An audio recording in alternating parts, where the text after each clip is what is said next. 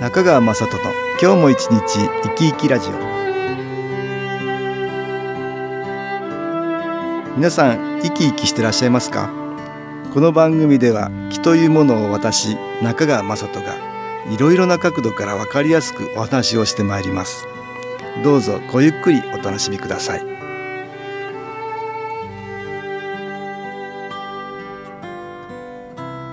中川雅人の今日も一日生き生きラジオ。この番組は気のある生活あなたの気づきをサポートする株式会社 SAS がお送りします。おはようございます。株式会社 SAS の中川雅人です。今日も東京センターの佐久間一子さんと気についての話をしたいと思います。佐久間さんよろしくお願いします。はい。よろしくお願いいたします。先日ですね、ええ。娘とええちょっと話をしていたんですけれども、好き嫌いってうん。不思議だよねっていう話をしてたんですよ、あーなんか物？あパクチーなんですけど匂いとか？匂いとか。でもなんで嫌いなんだろうねって自分でその嫌いな理由っていうのがねあんまりわからない。微妙にねこれが嫌いってなんでそれが嫌いなのか。はい。厳密にはよくわかんないよね、そうですよね。なんでその匂いが嫌いなのか、うん、とかねえ食感が嫌いなのかっていうのも え そうだね、わからないですよね。えー具体的には説明できない。まあ、はい、小さい頃慣れ親しんでないとか。ああそうですね。あそれもありますうん。ね。それから食べるもんではないっていう認識ななんかあるんでしょうか。でも理屈じゃ説明できないですよね。そうですね。うん。うん、確かに食べるもの、はい。ね納豆がダメだとかね。うんうんうん。そういう人もいるでしょうし。まあ匂いとかそういうことでね、うんっていうことがあるけども、はい。まあ食べ物とかそういうものだったら匂いとか食感ってね、うん。確かにそれで嫌い好きってのはあるかもしれないけど、はい。人の場合ねもう先入観だけで決めていたりこういう人は例えば苦手だなとはい。か そういうふうな話をよく聞きますよ。そうですね。食べ物の話より人の話の方がね好はい。き嫌いについてはうん人間関係を左右するのでとっても大事なんで、ああそうですね。えーその話したいと思いますけど、はいはい。苦手だなと思ってんだけども、はい研修講座に来られてるうちに、うんうんその人がやけにいい人だったんだって気がつくあそうね。そういう人がいらっしゃいますよああなるほど。ら自分の先入観が当てにならないっていうことをあそうです。言われる方がいらっしゃいますよ。はいはい。ええ私もひ昔はいろんなこういう人は苦手ってねなんかやけに苦手な人を作ってたような気しますよね自分自身で自分自身でね。気の影響で、まあ、好きになる場合これもあるし、はい。やけに嫌いになる場合マイナスの気の影響で嫌いになるっていうねなるほど。こういうのありますよ、はい。マイナスの気によってうん嫌いにさせられてしまう、うん。うんもしくはねはい。嫌な部分だけが妙に目についたりそうですね。あとは耳についたり、はい鼻についたり、はいいろいろねだってその人にもいいところたくさんある。あるはずですよねよねうん、そっちは見えなくなっちゃいますねそうですね。で悪い方ばっかりがはい。もう頭から離れないとか、はいストレスにやけになっちゃうね、うんうん。そういうことありますよありますね。うんでこれ気をやっていくと、はい。だんだん楽になったり消えたりねうん。そういうこともあるんですさっきあの研修講座でね、はい。先入観って言ってたけどそういうものが外れるっていうね、うん最初は嫌だなと思ってたような人も、うんそんなことないんだって気がついたりね、はい。するっていうこれも気がたくさん入ってきた効果っていうこともあり得るなっていうことですね。ええはい。ここで音楽に気を入れた CD 音気を聞いていただきましょ本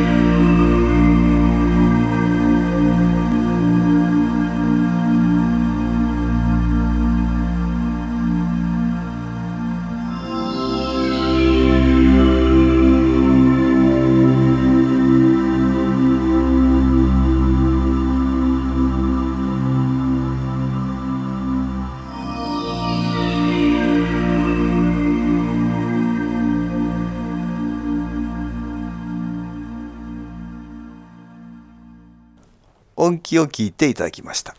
特にね、うん。お友達だったらあまり嫌な人だったらね、うん。縁を切るっていうかあ そういうこともできますよね。そうですね。もう、うん。もうあまり嫌だと思ったらね。そうですね、ん。連絡を取らなければ、まあ疎遠になっていきますからね。そうそう疎遠になっていきますからね、はい。まあいいんでしょうけど、はい家族となるとね、うん。簡単には切れない縁ですよね。そうですね。家族の場合はね毎日一緒にいたり、一緒にいたりしますでしょ？しますからね。うん。そう簡単に縁なんて切るもんじゃないです。ね。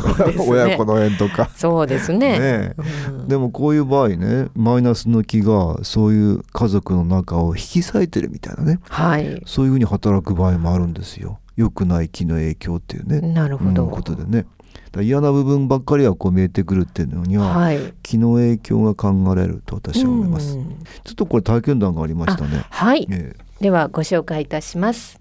新機構を始めて4年経って数ある気づきの中で父に対する気持ちが変わっていったことに最近気づきました。先日高速バスを乗り継いで青森まで行ってきました。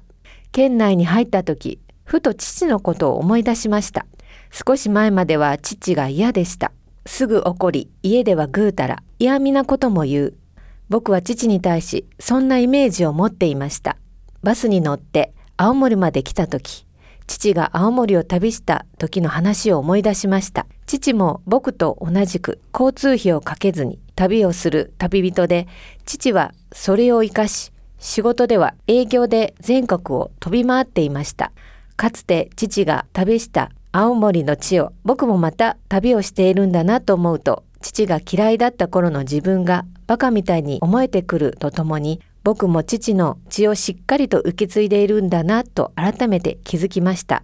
今では父を見て嫌に思うことはあまりなくむしろ少し愛おしく思います。ああいいお話ですね、はい。これは、お父さんの嫌なところがねはい。随分目についていたってことだと思うんだけど、そうですねちょっとその見方がこうだんだん変わってきたんだね。そうですね、うん。気が入っていくうちに少しずつそれあまり気にならなくなってね、うん。いくってことがあるよね。お父さんいいところがはい。目についてきてるんだと思うんだけど、そうなんですね。怒ったり家でぐうたらしてるように見えたりはい。嫌味なことも言ったりそれにも理由があって言ってるってことにねうん。気がついたりね。そうです。ねだからまあ一面的な見方ではなくて、はい。あちらこちらの角度からこううん。見られるようになってきてるっていうことじゃないかなと思うんそうですね。ご自身がこう変化していったんですね。うん。ええ。ええだから少し気持ちの余裕がね気でもって、まあ、出てきてるっていうこともねありえるかなと思うんだけど、そうですね。お父さんとやっぱ似ているっていうところに気がついたりね。ご自身もね。そういうことがありますよね、はい。ええ。なかなか悪い方の一面ばかりが目についてしまってそこから離れなくなってしまうってことがある、うん。気の影響っていうことがある。そうですねね新機構やるとね少しそういうものが外れて嫌いだと思う気持ちがね、うん。減っていったりしますその人がいろんな人と縁ができるっていうことではい。いい気ももらうじゃないですか、うん。人との縁でいい気がもらえるからね、はい。マイナスの気は家族なんかでもう助け合ってもらうと困ってしまう、なるほど。だから何でも縁を切ろうとするんですよね、うん。はいはい。家族の縁も薄くして、うん。できれば喧嘩しといてもらう。特にねそのうちを恨んでるようなマイナスの気なんていうのはね、はいはい。そのうちにいろんな災いが来てほしいから。ああなるほど、ね、そうすると、うん、要は縁をできるだけ切ろうとさせる。ああそういうエネルギーが働くということですね。あのマイナスの気って不幸せな魂が多いあから、ー。うん自分も不幸せだからあなたも不幸せになってって、あいう、ん。あそういうことね、いいご縁は作らないように、はい。うんしてほしいっていうか。なるほど。そうすると人を嫌いにさせてどんどん閉鎖的にさせるみたいなね、うんうん。ことをしますよね。なるほどね。うん、マイナスの気ってそういうふうにしてはい。いい縁を結ばないようにさせていく、ああしていくんですね。うん。うん。まあ私そういえば以前ですね、ええ。綺麗な人を見るとすっごい苦手で、なんで綺麗な人？実はまあちょっとね学生時代にあのええ。綺麗なお姉さんグループええ。にちょっといじめられたことがあって、あそうですか。そのイメージがあるので。うん世の中に出て、うんこう綺麗な人を見るとあちょっと怖いなっていう のがあったんですけどでもしかしね、うんうん。ある方が気になっていえて、うん。でもこの人とはお友達になりたいなんてずっと思ってたんですよね。うん。でまあ数年経って会うチャンスができてお話ししたらですね、すごい意気投合して。あだから克服できてたんだよね。そうですね。知らないうちにね。そうなんです、うん。その時初めて二人きりで話したんですけど、うんうんうん。2時間ぐらい喋ってましたから。えー、苦手だったと思ってた人があそうなんですよ。だからだからそれってね、うんマイナスの木がプラスの木に変わるってね、はい、昔いじめられたうん。時にマイナスの木ってのがね、はい。来ていてね。はい。それがずっと本当はね綺麗な人とは縁を作らないようにしていた。だ から広がりがないですよね。そうですよね、うんでこの人はそういうふうにねしとこうと思ったんだけどだんだん気がいって、はい。光みたいのがね影の部分に届いていってねそのうん。マイナスの魂さんたちは消えていきましたね。それと一緒にねそれは応援団みたいになるから申し訳なかったって思いがあるそうなんですうんそれをね一生懸命補うように働いてくれますよね。はいだからきっと 意気投合したみたいに 2時間そんなに話したの。そうそうなんですよ。そうですか。ちょっとびっくりしましたね、自分がね。そう。まあ好き嫌い。だからねあの特に嫌いなもの、うん。嫌いな人。これが理屈ではなく、はい、気になる人はね、うんうん。気の影響ってこともあると、ね。頭に置いて新機構やってもらうといいね。はい、ある意味チャンスかもしれませんね。そね。そこで気がついてそこからはい自分を変えられるうんうん。大きなチャンスになるかもしれないね,、ね。広がりが出てくるかもしれない、ね。はい、ぜひ新機構やってみてください。今日は好き嫌いと気の話を東京センターの佐久間一子さんとしました、はい。どうもありがとうございました。ありがとうございました。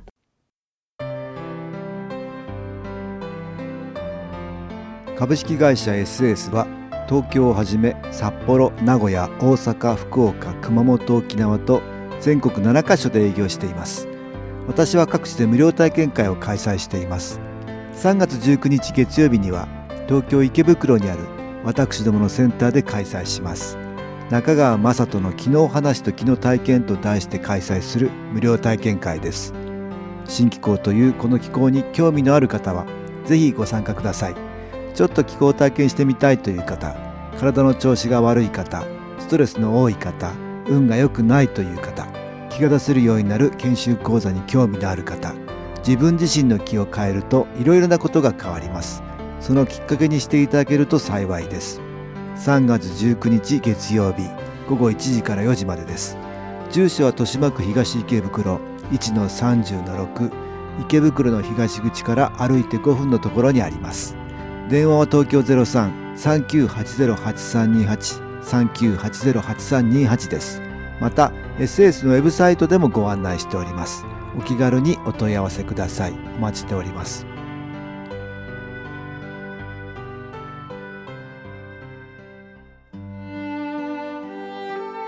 かがでしたでしょうか？この番組はポッドキャスティングでパソコンからいつでも聞くことができます。SAS のウェブサイト www. 新機構 .com 新機構は SHINKIKO または FM 西東京のページからどうぞ。中川雅人の今日も一日生き生きラジオ。この番組は気のある生活あなたの気づきをサポートする株式会社 SAS がお送りしました。